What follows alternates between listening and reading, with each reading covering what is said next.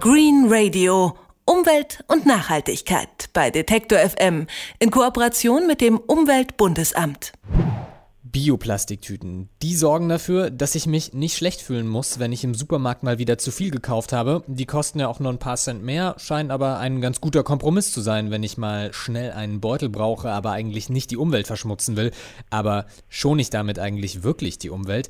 Das frage ich jetzt Andreas Detzel. Er ist Biologe am Institut für Energie- und Umweltforschung in Heidelberg. Und ich sage schönen guten Tag, Herr Detzel.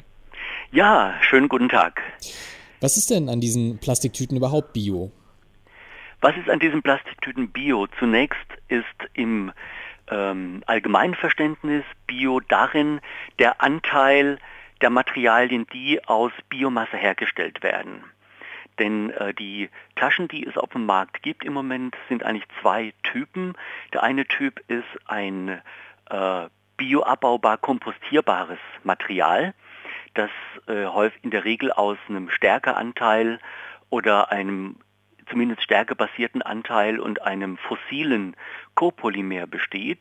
Und der andere Typus, das sind Tüten, die eigentlich materialseitig dem Klassi der klassischen Tüte aus Polyethylen äh, strukturgleich sind, die aber aus Bioethanol, also auch aus Biomasse, in der Regel aus Zuckerrohrbasis hergestellt werden. Sind die denn alle biologisch abbaubar, kompostierbar oder gibt es da so ein bisschen Unterschiede zwischen den einzelnen Tüten? Also dieser erste Typus, die Mischung Stärke fossile Copolymere, die sind äh, extra so gestrickt, dass sie bio abgebaut werden können, allerdings in der Regel äh, in einer industriellen Kompostierungsanlage und nicht auf dem äh, Heimkomposthaufen. Äh, die andere Tüte, die eben diesem klassischen Material, dem, Bio, dem Polyethylen strukturgleich ist, äh, die hat zwar eine Biomassebasis, ist aber nicht bioabbaubar, sondern verhält sich dann identisch zu diesen Materialien. Das heißt, die können dann eigentlich im ganz normalen Abfallstrom auch verwertet werden, wie andere äh, Folien auch. Jetzt, wenn ich mir so überlege, Grün und Bio heißt ja nicht nur, ich kann es umweltfreundlich entsorgen, sondern bei der Produktion spielen ja da auch Faktoren eine Rolle. Wie sieht das bei der Bioplastiktüte aus? Braucht man da weniger Energie, um die herzustellen oder wie wirkt sich das Bio auf den Herstellungsprozess aus? Ja, also da habe ich ja vorhin schon mal gesagt, äh, man unterscheidet zwei Typen. Eins, ein Typus ist vollkommen biobasiert oder fast ausschließlich biobasiert und nicht bioabbaubar und der andere Typ, der bioabbaubar ist, der kompostierbar ist, sind Tüten, die äh, zumindest mindestens 50 Prozent Anteil an fossilen Komponenten haben. Das sind fossile Kunststoffe, die aber bioabbaubar sind. Die kann man also so designen, dass man die dann auch tatsächlich kompostieren kann. Aber äh, ich habe natürlich von vornherein erstmal einen großen Anteil an fossilen Komponenten, die ich ja eigentlich äh, suggeriere mit dem Wort Bio, dass die gar nicht drin sind. Das muss man wissen an der Stelle. Und äh, dann kommt ein zweiter wichtiger Punkt. Ähm, diese Materialien haben diese zusammengesetzten Materialien, die haben nicht die technischen Eigenschaften, wie sie eigentlich die klassische äh, Tüte hat. Das heißt, die äh, muss ich in aller Regel dicker herstellen als äh, die klassische Tüte. Und dann kommen noch spe spezielle äh, Eigenschaften der Materialien hinzu, in, im Besonderen die Dichte der Materialien, also eher so ein physikalischer Begriff an der Stelle, der dazu führt, dass ich am Ende viel mehr Menge oder Masse einsetze pro Tüte, als ich das mit dem klassischen Polyethylenmaterial brauche. Und das führt dazu, dass ich ja doch ganz häufig eine, sogar eine schlechtere Energiebilanz habe als äh, die fossile Tüte. Sie haben ja für das Umweltbundesamt alle möglichen Bioplastikverpackungen untersucht. Bioplastiktüten haben wir ja da schon genannt. In welchen Verpackungen findet man denn noch Biokunststoffe? Also ich denke, es ist in der Tat so, dass die äh, Einkaufstüte der Bereich ist, in dem es am deutlichsten ähm, dem Verbraucher erstmal ins Auge fällt, weil an der Stelle auch äh, Werbung betrieben wird. Ansonsten gibt es ja ein anderes Beispiel, wären die äh, Becher, die jetzt in, in, manchen Stadien eingesetzt werden aus PLA, also Polylactit oder Polymilchsäure.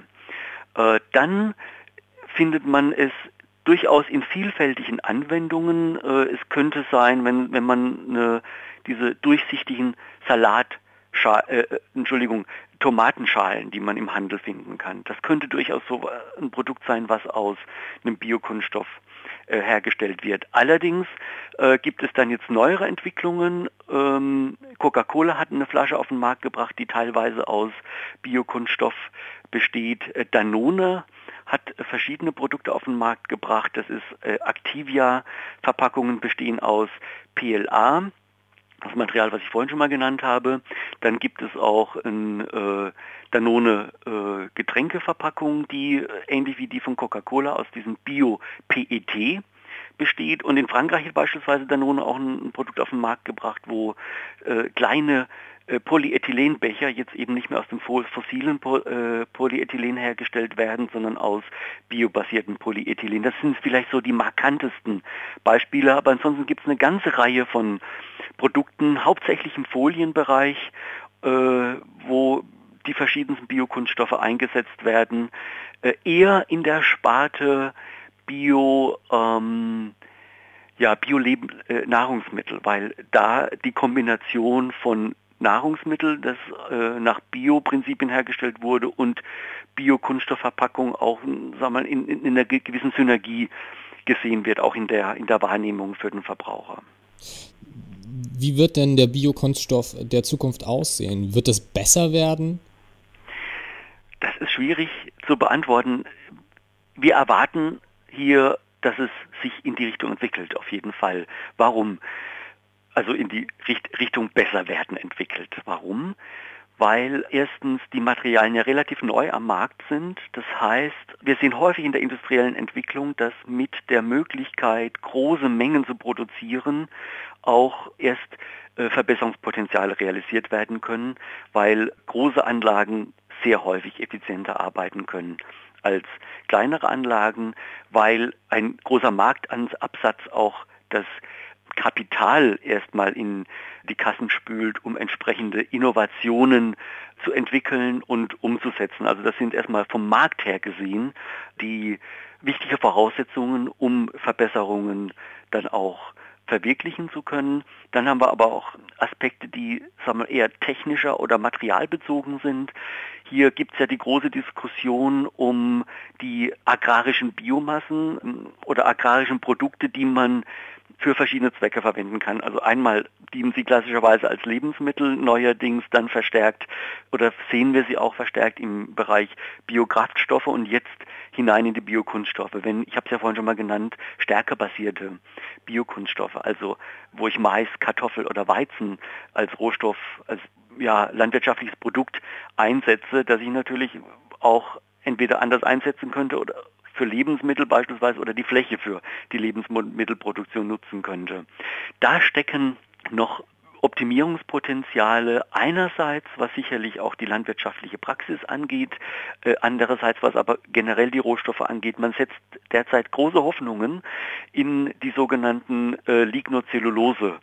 Rohstoffe. Das heißt, wenn wir so Mais uns anschauen, das Maiskorn auf der einen Seite im Moment als Hauptprodukt, aber vielleicht auch die, äh, das Maisstroh zukünftig zu nutzen für die Herstellung von Biokunststoffen, also somit einen agrarischen Reststoff als Rohstoff zu benutzen, das hat natürlich nochmal eine ganz andere ökologische Komponente. Da setzt man große Hoffnungen drauf im Moment. Äh, allerdings müssen wir da noch einige Jahre warten, bis da überhaupt mal mit technischen und ökonomisch, sagen wir mal, wirklich praktikablen Lösungen für den für Standard gerechnet werden kann. Was empfehlen Sie uns denn bis dahin äh, zum Einkaufen? Bioplastiktüte ja oder nein? Also ich sag mal so bioabbaubare, kompostierbare Plastiktüten nein. Erstens, weil sie per heute schon gar nicht die ökologische Leistung erbringen, äh, die man von ihnen sich erwartet. Zum anderen suggerieren sie, dass ich hier ein Produkt habe, was per se äh, erstmal umweltfreundlich ist und deswegen es gar nichts ausmacht, wenn ich davon möglichst viel verwende.